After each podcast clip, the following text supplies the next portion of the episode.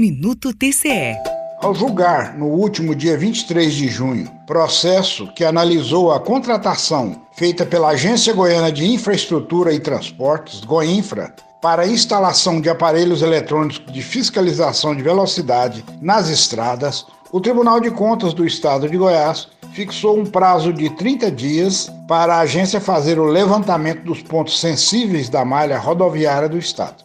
Esse levantamento visa avaliar a real necessidade de tais aparelhos, popularmente conhecidos como pardais, nos pontos escolhidos. O processo foi relatado pelo conselheiro Sebastião TJ, que ainda estabeleceu diversas outras determinações à Goinfra sob medidas alternativas para aumentar a segurança nas estradas e, se for o caso, a realocação dos medidores de velocidade em trechos onde sejam realmente necessários. Um plano de ação para implemento das medidas determinadas deverá ser apresentado pela agência ao Tribunal de Contas do Estado no prazo máximo de 90 dias. Antônio Gomes para o Minuto TCE.